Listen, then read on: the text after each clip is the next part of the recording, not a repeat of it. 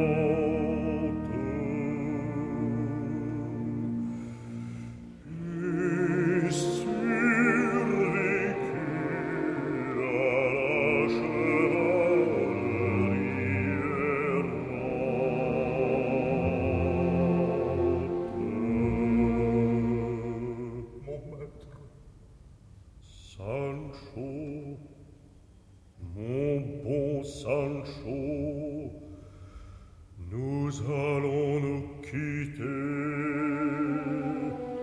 Un grand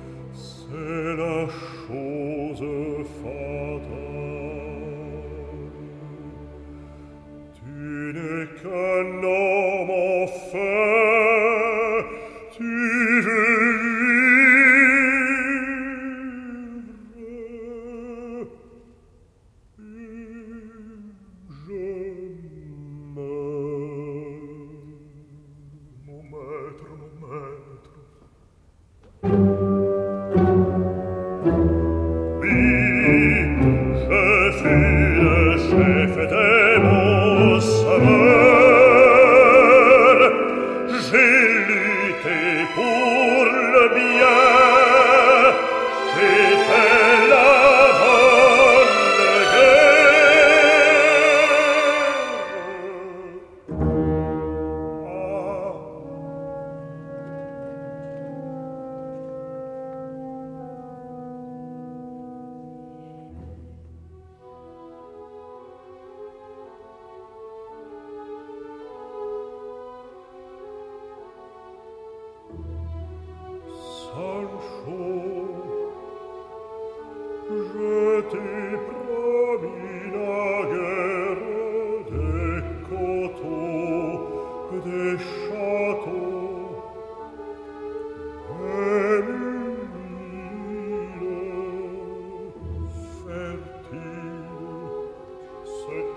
s'aprit l'eau que je voulais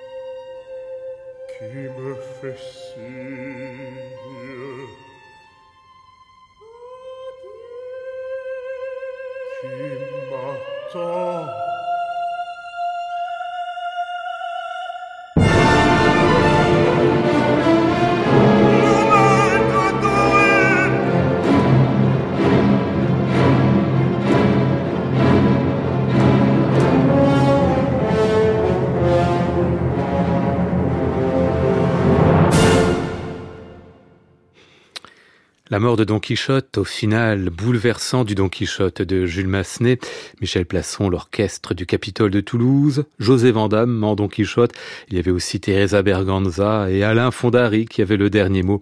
Enregistré en juin 92 pour euh, ce Don Quichotte est aujourd'hui notre disque de légende, à retrouver et podcaster sur le site de France Musique et sur l'application Radio France.